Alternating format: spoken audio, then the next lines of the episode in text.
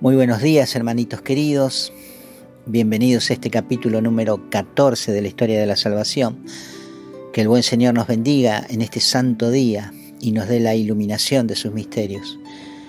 Ya hemos transitado un buen tramo de esta historia, recorriendo la vida de nuestros patriarcas y de ese pueblo numeroso, nacido de un solo hombre que creyó la promesa de Dios en las circunstancias más desfavorables. Aprendamos de ese hombre que creyó contra toda fuerza. También recorrimos el tiempo de los israelitas oprimidos en Egipto y liberados por Dios con mano poderosa, como dice la Escritura.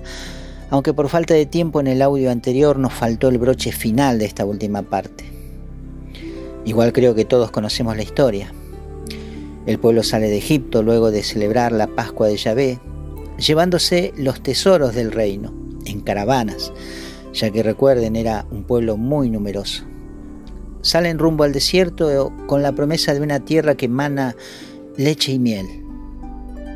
Esta frase tiene un significado muy importante que nos conviene meditar, pero no solamente viendo la parte material, ya que se puede interpretar que se trata de una tierra de abundancia y fertilidad, de buenos pastos y aguas frescas para la siembra y la cría de ganado, sino también del sentido espiritual, porque la leche y la miel representan la felicidad del hombre ya lejos de la aflicción y de una nueva maternidad en un entorno libre de cadenas y ataduras.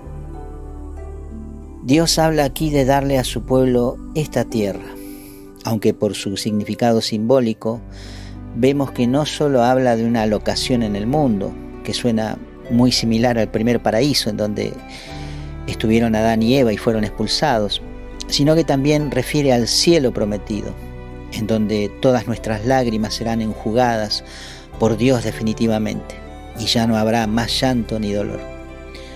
La promesa es maravillosa. Es como cuando llegamos por primera vez a la fe y todo alrededor nos sorprende. El cómo nos tratan y nos hablan, la manera de cantar y alabar del pueblo, el amor entre hermanos y la fuerza de la comunidad. ¿Quién no ha pensado alguna vez qué bueno sería que todo esto no se termine, quedarnos a vivir en la iglesia para siempre? El no querer volver a nuestra casa, a nuestras rutinas, a nuestra realidad. Quedarnos a vivir para siempre con esos hermanos. Pero pronto descubrimos que nuestros hermanos también tienen grandes luchas, quizás más grandes que las nuestras. Que aquella primera imagen se empieza a borrar que ya no nos tratan como al principio. Descubrimos que hay murmuraciones, rivalidades, envidias y tantas otras cosas. Que aquel que me parecía un Superman de la fe es débil también, como cualquiera de nosotros. Esos momentos en que estamos todos unidos en los cánticos y las oraciones se contrastan con aquellos en los que discutimos y nos peleamos por cualquier cosa. Pero así es el camino de la fe, hermanitos. Recuerden a Esaú y Jacob que venían ya desde el vientre luchando entre sí. La realidad de toda comunidad de cristianos es así porque Dios no nos ha elegido por ser lo mejor de la huerta, sino al contrario, nos eligió para tratar con nosotros de manera individual y comunitaria en este tiempo en que estamos en la tierra. ¿Por qué digo esto? Porque este pueblo que marcha camino a esa tierra prometida pasará 40 años en el desierto del Sinaí, en una marcha que según los entendidos no debió llevarles más que algunas semanas. Fíjense cómo nuevamente encontramos en estas letras el número 40, símbolo de un tiempo de reflexión y de prueba. Pero antes de tocar este asunto, recordemos que al salir de Egipto y marchar hacia el desierto, el faraón se arrepiente de dejarlos ir y toma sus carros y sus soldados y se pone en marcha velozmente detrás de ellos. El Éxodo en el capítulo 13, versículo 21 nos dice que Yahvé iba al frente de su pueblo, de día en columna de nube para guardarlos por el camino y de noche en columna de fuego para alumbrarlos, de modo que pudiesen marchar de día y de noche. No se apartó del pueblo ni la columna de nube por el día, ni la columna de fuego por la noche. La columna claramente es la presencia de Dios que va delante de su pueblo. Pero fíjense en esto, hermanitos. Cuando el pueblo liberado ya acampa frente al mar para descansar de la marcha, los egipcios les dan alcance. Cuando los ven acercarse, ellos se llenan de temor y claman a Yahvé. Pero aquí sucede lo interesante. Algo que estaba guardado en el corazón de este pueblo y que ante esta situación se revela claramente. Éxodo capítulo 14 versículos 11 y 12. Ellos se quejan con Moisés diciendo, ¿acaso no había sepulturas en Egipto para que nos hayas traído a morir en el desierto? ¿Qué has hecho con nosotros sacándonos de Egipto? ¿No te dijimos claramente en Egipto, déjanos en paz, queremos servir a los egipcios? Porque mejor nos es servir a los egipcios que morir en el desierto. Escuchen esto. ¿No te dijimos claramente en Egipto que nos dejes en paz y queremos servir a los egipcios? Hermanitos, acá notamos que hubo cierta resistencia en parte de este pueblo ante la propuesta de Dios de liberarlos y recuperarlos como pueblo suyo. Mejor nos es servir a los egipcios, dice este pueblo cuando se ve acorralado. Qué grande que es el daño que hace la esclavitud en el corazón de un hombre, que logra que éste prefiera las cadenas y el maltrato a la libertad. ¿No somos acaso nosotros iguales? Queremos que Dios nos libre, pero no queremos ningún tipo de compromiso. Temblamos de miedo cuando estamos apremiados, pero una vez librados volvemos a los malos hábitos y a los vicios. Pero no es de extrañar esta conducta, porque son muchos años de esclavitud. Generaciones enteras nacidas bajo este pesado yugo hicieron que este pueblo se acostumbrara a esa vida. Están muertos de miedo porque tienen enfrente al mar y detrás de ellos al numeroso ejército egipcio con un faraón furioso. Pero Dios no se echa atrás, está dispuesto a cumplir su promesa pese a la actitud de los israelitas.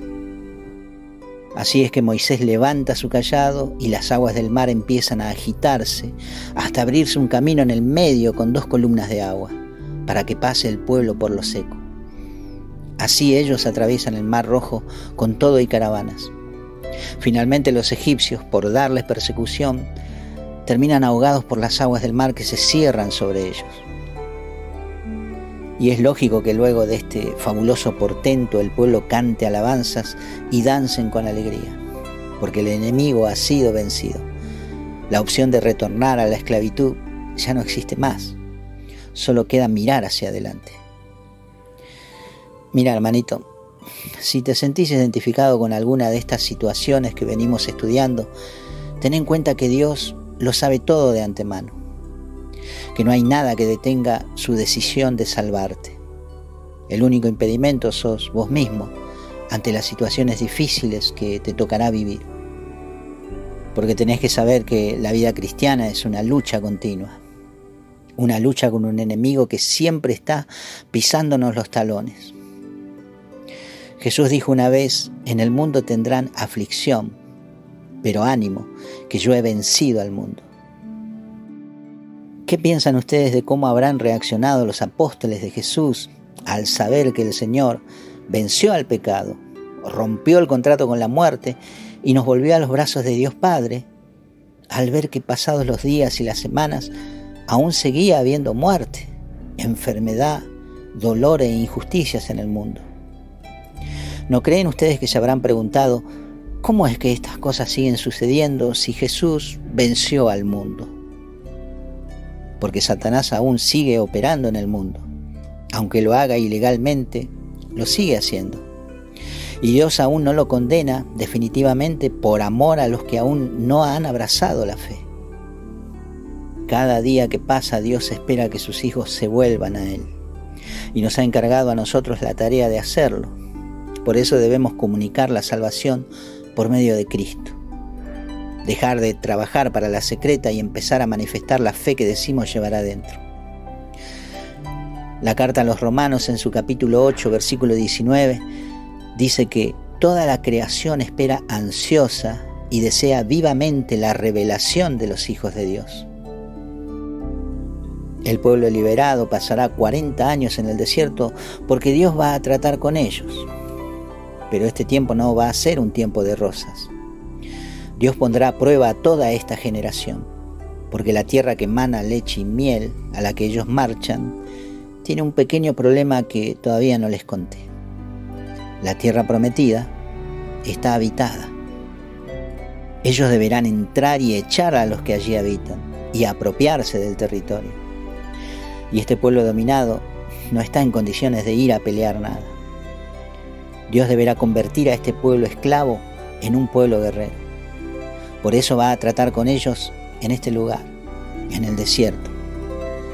Porque así como este pueblo pensaba que estaba mejor siendo esclavo, te va a pasar a vos, hermanito, que vas a pensar que estabas mejor en tu vida anterior, con tus cadenas.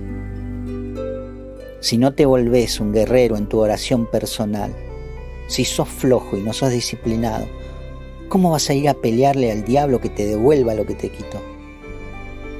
Si no conoces las escrituras, ¿con qué argumento vas a combatir cuando te presente Satanás los suyos?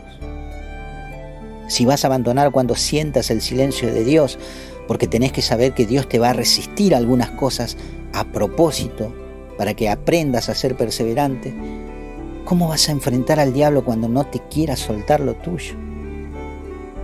Esto es una lucha, hermanitos.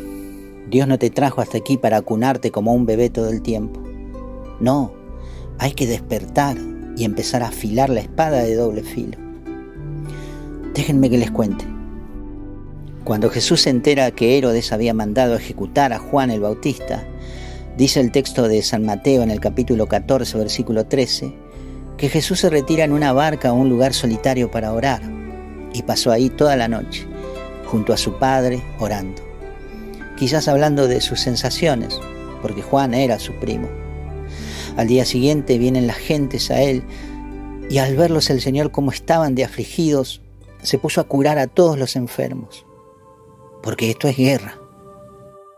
Jesús empezó a quitarle al diablo a todos los que tenía amarrados con enfermedades, a los endemoniados y todo tipo de males.